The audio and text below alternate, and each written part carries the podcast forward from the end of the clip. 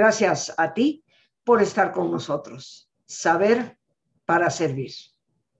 Y el día de hoy, queridos amigos, estamos de manteles largos con un gran amigo queridísimo para este programa que está conectándose desde Glasgow, en Escocia.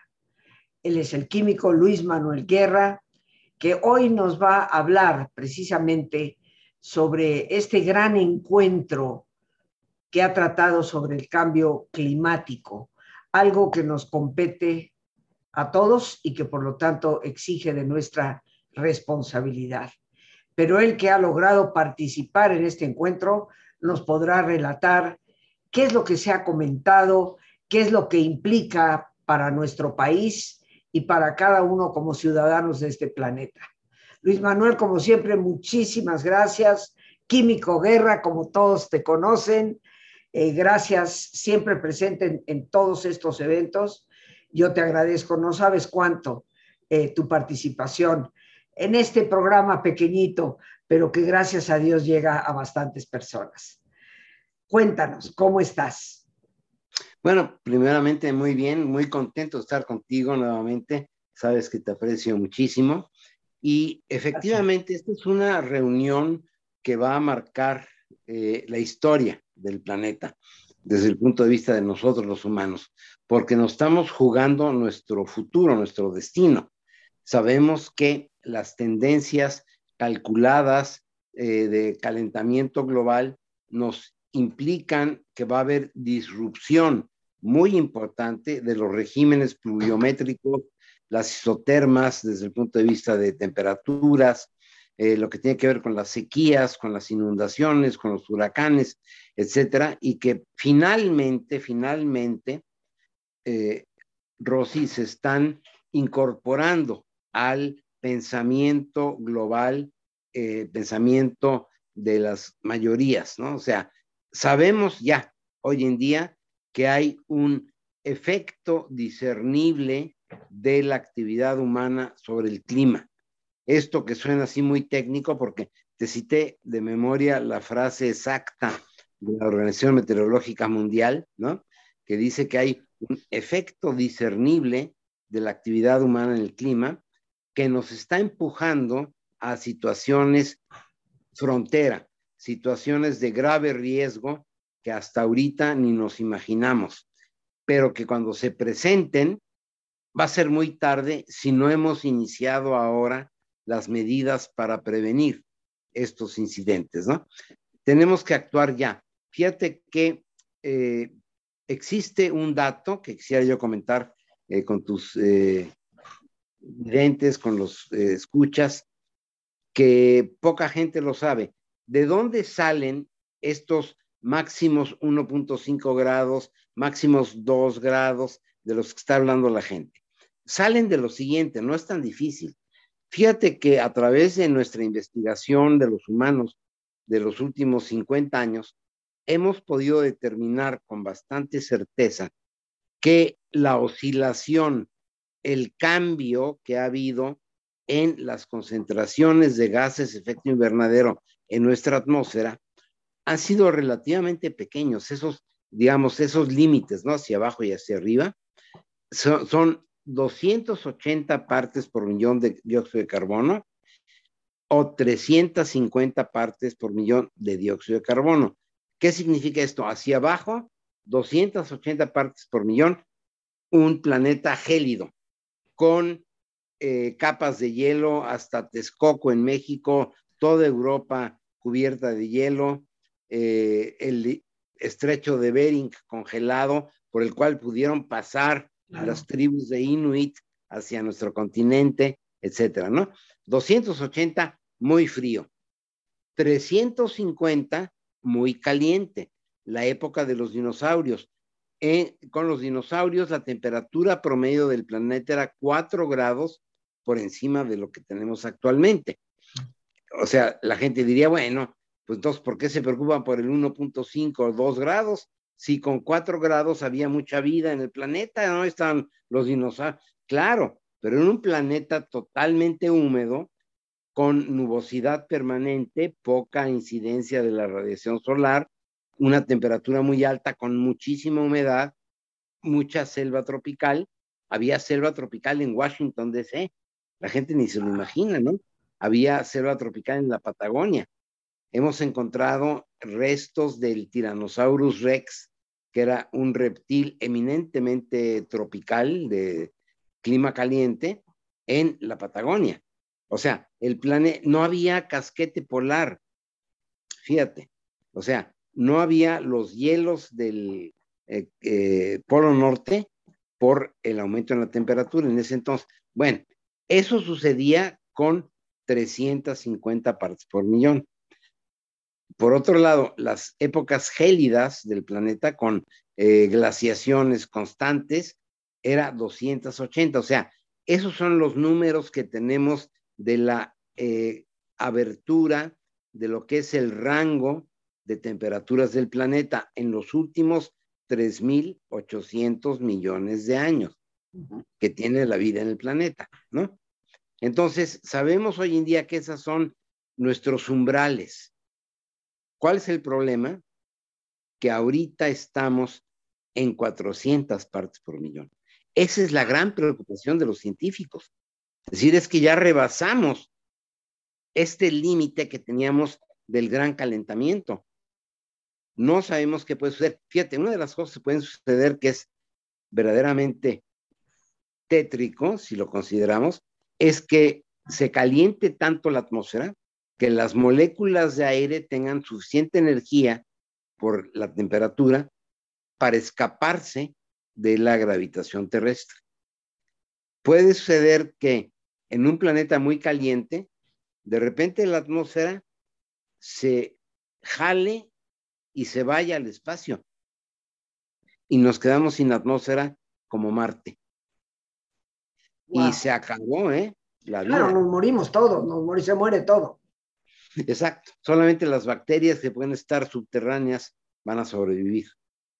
Esa es la gran preocupación, por eso la trascendencia de lo que está pasando aquí y se trata de controlar lo que nosotros hemos hecho a través del desarrollo tecnológico, que no está mal, o sea, yo no creo que nos hayamos equivocado ni que el ser humano sea el culpable, ¿no? Son procesos de entendimiento, procesos de, em, ¿qué te diré?, de capacitación, procesos de saber más, ¿no? Lo que nos ha estado pasando con esta cuestión del calentamiento global. Eh, calentamos la atmósfera por nuestras actividades energéticas, bueno, ahora nos toca reducir ese impacto a través de la nueva tecnología que se llama tecnologías limpias, se llama eficiencia energética, se llama el tener eh, responsabilidad respecto a nuestros hábitos de consumo. Bueno, yo, yo jamás hubiera imaginado esto que nos dices de los 400 por cientos de emisiones que superan por largo esa época calientísima del planeta, la época dinosaurica, podríamos decir, eh, con selvas en la Patagonia y en Norteamérica eh, en latitudes muy altas y sin lo que es la capa polar.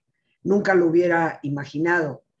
Ahora, obviamente esto, como tú dices, es discernible, evidente, que ha sido la actividad humana la que ha creado esto, no es un proceso natural de la Tierra, porque ciertamente las personas ciegas al cambio climático, eh, personas como Donald Trump, tuvimos un bello ejemplo con esto, de negar y decir que esto era un proceso natural de la Tierra, que se mueve del calentamiento al enfriamiento, pero eh, la ciencia nos demuestra que ese calentamiento es por la actividad nuestra, la actividad de los seres humanos.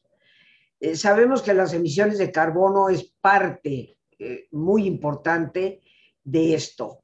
Eh, existen, me imagino, y tú nos los podrías explicar mucho mejor, otros factores que incrementan ese calentamiento o esa proporción de carbono en la atmósfera que nos da como resultado el calentamiento. Pero ahora que tú estás en Glasgow eh, y se ha hablado de esto, ¿cuáles son las medidas que se deben tomar para bajar? Porque yo diría, no solamente basta con no seguir subiendo, tal vez estoy equivocada, Luis Manuel, pero me imagino que la meta no es simplemente detener, debe de ser bajar para poder regresar a una normalidad, podríamos decir. Claro, mira, eh, de lo que se trata es de que sí tenemos que tener medidas, como quien dice, cautelares, ¿no? Para garantizar de que no sigamos calentando la atmósfera. Esto implica muchísimas cosas, algunas de ellas con un gran costo económico, otras con un gran costo político, porque los políticos tienen que acostumbrarse a que tienen que tomar medidas que no necesariamente son del agrado de sus votantes, ¿no? Por ejemplo, impuestos al carbono es una cosa que te puedo garantizar casi al 100% va a resultar el próximo viernes de esta reunión aquí. Los impuestos al carbono. O sea, ¿qué tan limpia es tu producción como para poder exportar a otros países? Es verdaderamente crucial para México este, este tema. Y México no está entregando buenas cuentas, nosotros no vamos bien en la cuestión del cumplimiento, ¿no? Con nuestras contribuciones nacionalmente determinadas, como se les dice. Eh, eh, Luis Manuel, perdona, perdona, nada más para aclararme. Esto del impuesto, que se le agrega algo por, por la huella de carbono que ha dejado su producción, eso implicaría entonces que las exportaciones mexicanas, eh, productos hechos en México que se exportan a otros países, podrían llegar a padecer un, un grave impuesto porque no se están cuidando las emisiones de carbono en el país? Exactamente, has tocado el punto clave. México va a perder competitividad en sus exportaciones por los impuestos que nuestros productos se van a llevar al extranjero, ¿no? Y vamos a ser poco, poco competitivos. Bueno, esto es terrible, ¿no? Para la economía y para las necesidades que tenemos aquí en el, en el país. Sí. Ahora, ¿qué es, lo, ¿qué es lo que Glasgow está proponiendo eh, para la reducción de todas estas cosas? Me imagino que de entrada, obvio, es las energías limpias. Claro, eh, pero junto con eso también hay una parte muy importante que se llaman las medidas de adaptación. Hay dos clases de medidas en Naciones Unidas, ¿no? Para atacar el cambio climático. Las primeras son eh, medidas de mitigación. ¿Cómo le hago para reducir mis emisiones? Por ejemplo, cambiar los motores de gasolina por motores eléctricos, el eh, cambiar la generación de electricidad con combustóleo por energía fotovoltaica. Esas son las medidas de mitigación. Y hay otras medidas que se llaman las de adaptación, donde yo puedo adaptarme para tener eh, una realidad agroecológica, una realidad, digamos, de productos de alimentación que sean menos contaminantes. Son las medidas de adaptación. Y ahí México tendría una oportunidad enorme si no fuera tan obtuso nuestro gobierno en ver eh, lo que se le ofrece desde el punto de vista internacional. Eh, a mí me cuesta trabajo, te soy sincera, este, Luis Manuel, eh, la visión que ahora se nos da, fundamentalmente desde Palacio Nacional, el combustóleo, todavía no, no acabo de entender o comprender cómo es posible que se piense de esa manera, cuando la evidencia es aplastante cuando todas las sociedades, no solo del primer mundo, sino del segundo, tercero mundo, eh, tratan de moverse a, energías de tipo limpio, como es la energía eólica producida por el viento, la energía solar, que bueno, México goza de lugares extraordinarios para el viento y tenemos sol prácticamente todo, todo el año, ¿no? Pero eh, yo no logro entender, no me cabe todavía en la cabeza esta especie de retroceso que estamos viviendo. ¿Qué consecuencias va a tener todo esto para el país desde lo que tú estás viendo en Glasgow y desde las medidas que la comunidad internacional está proponiendo tomar? Bueno, mira, México está en, en una postura de retroceso franco. Hay asombro en las delegaciones colombianas, eh, chilena, argentina, que siempre vieron a México como un líder en la propuesta de acciones valientes, ¿no? México fue el segundo país del planeta Tierra que expidió una ley general de cambio climático. Eh, fue uno de los primeros países en tener una comisión nacional para la biodiversidad. Éramos un faro, digamos, para Latinoamérica. Y ahorita estamos a la cola, ¿no?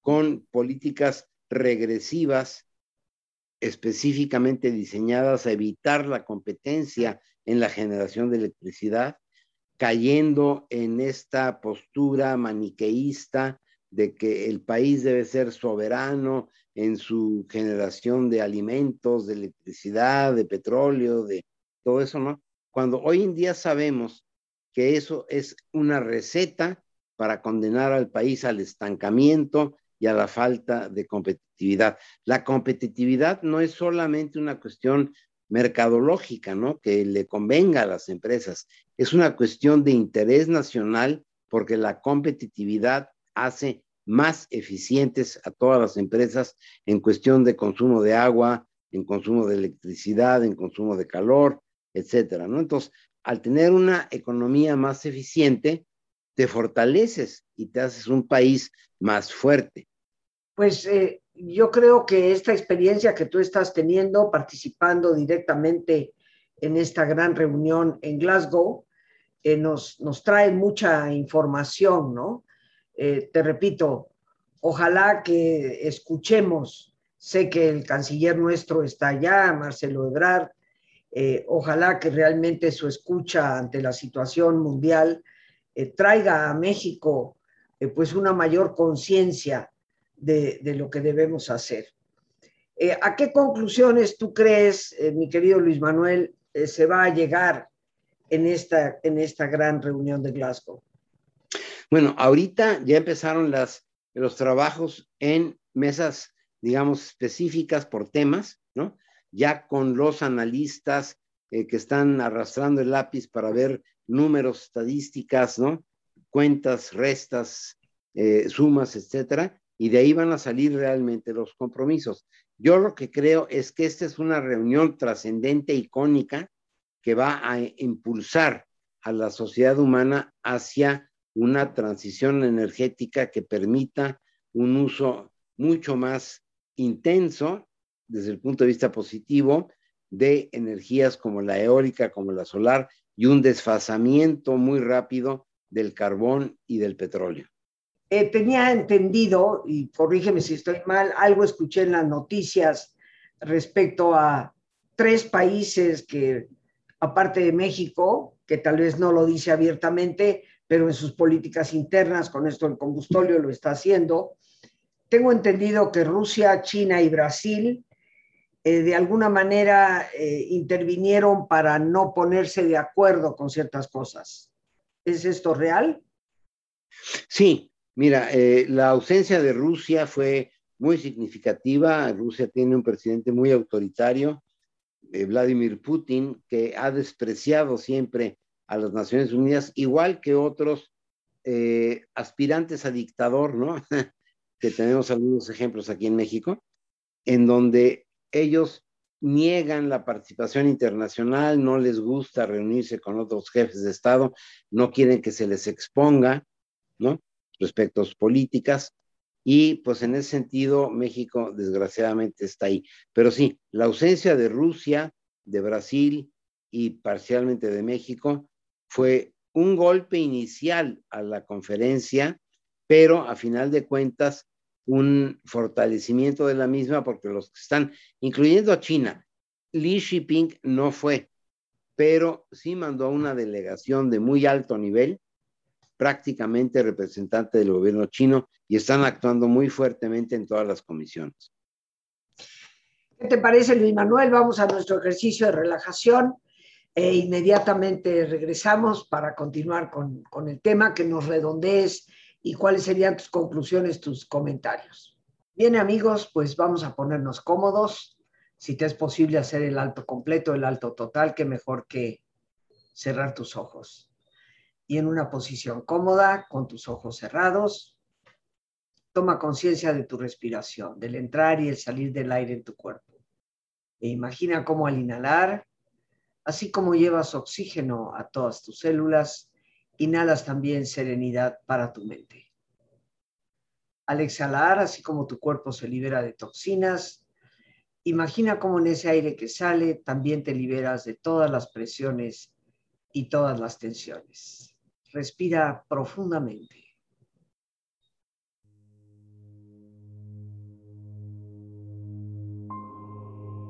Y relaja tu cuero cabelludo.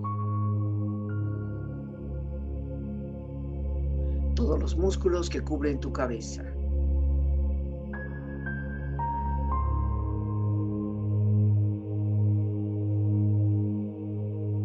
Relaja tu frente. Siente la piel, la vibración de la piel que cubre tu frente.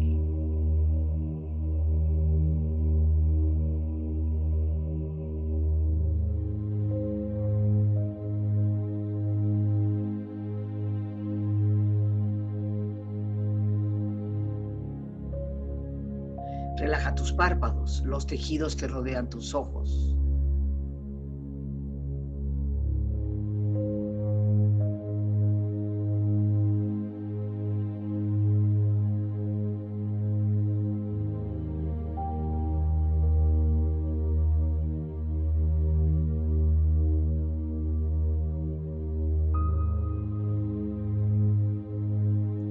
Mejillas, toda la piel, todos los músculos que cubren tu cara.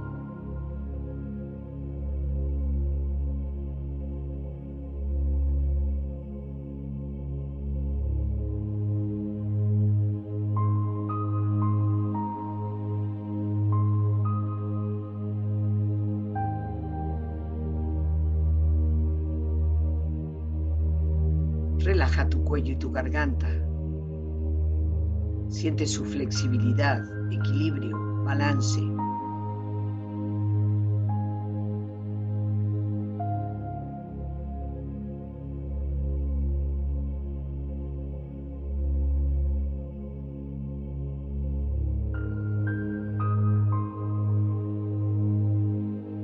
Relaja tus hombros, brazos y manos, así como tu espalda. Siente una agradable sensación que relaja todos los músculos en estas partes de tu cuerpo.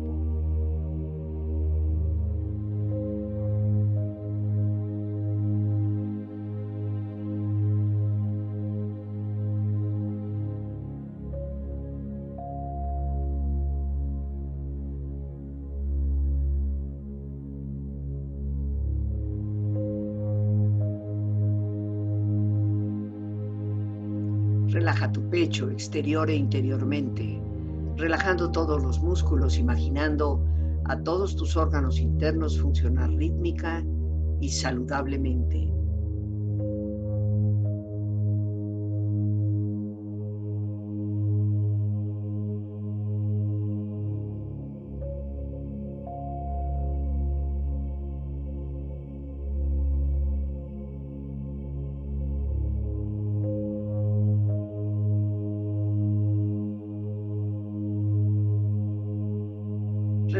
Abdomen, exterior e interiormente, relajando todos los músculos, imaginando a todos tus órganos internos funcionar rítmica y saludablemente.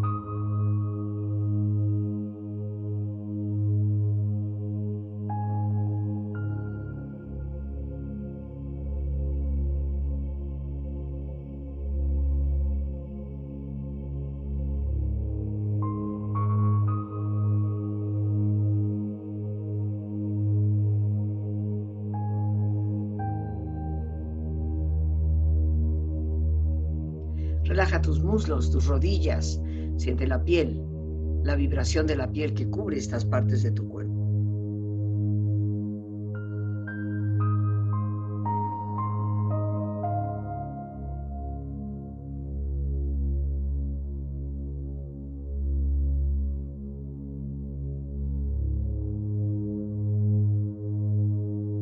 Relaja tus pantorrillas y tus pies.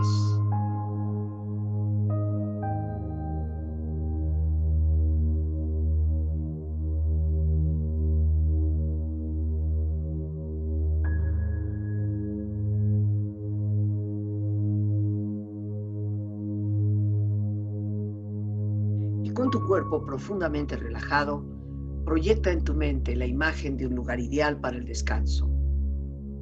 Imagina los colores, los sonidos, los aromas. Es una escena de belleza y paz. Siente estar ahí.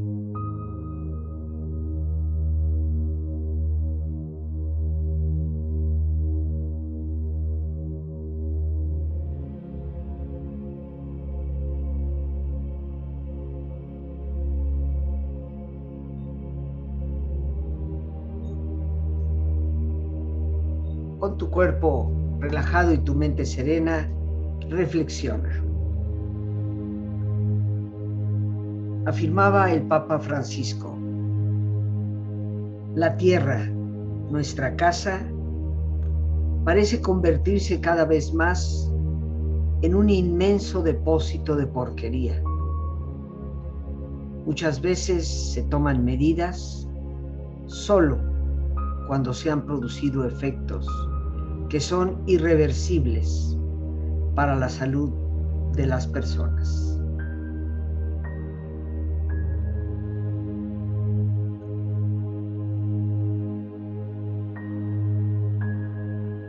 El cambio climático tiene un profundo impacto en la supervivencia y el desarrollo de la humanidad. Es un gran desafío para todos los países.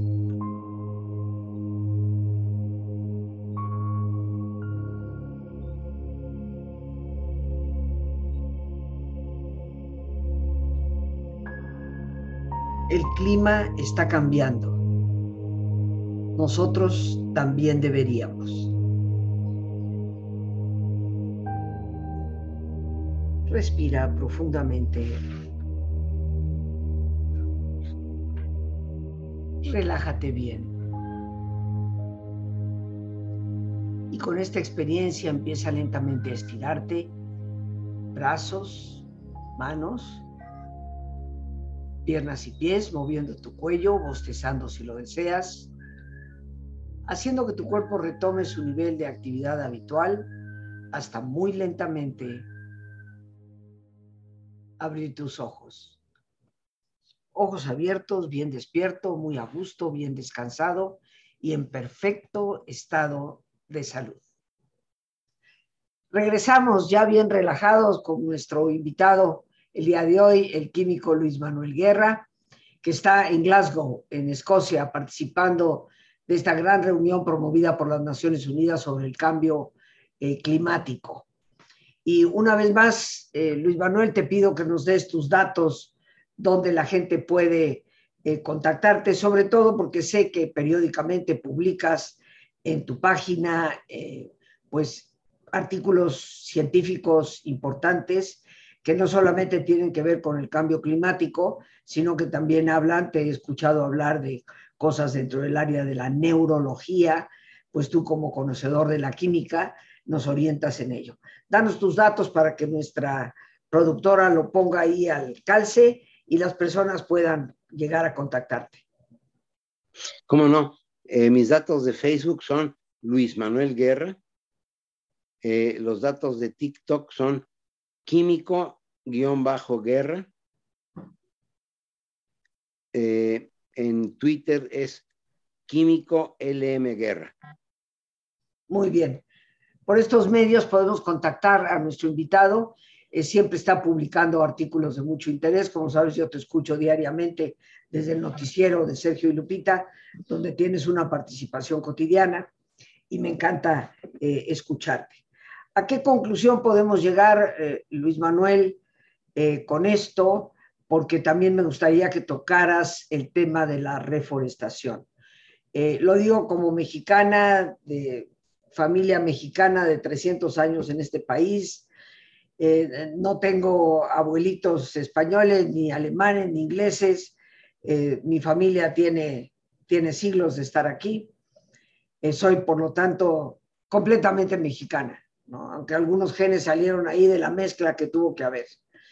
Pero el hecho es que en esto de la reforestación a mí me da vergüenza ajena y, quisiera alertar a mis conciudadanos de no dejarse llevar por estas frases llenas de demagogia, cuando se dice que México ha sido la inspiración con su plan Sembrando Vida de, lo que hoy se habla en esta, en esta gran conferencia de Glasgow.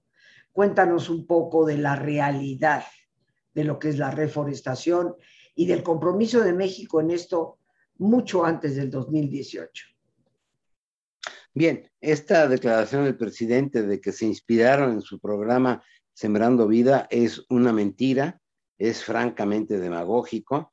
Esta iniciativa tiene su origen en una propuesta que vino de los países eh, importadores de materias primas, sobre todo de maderables, como son el Reino Unido, Alemania, Francia, Japón, en donde hicieron una iniciativa precisamente para meter dentro de la ley las características para la importación de productos maderables sustentables.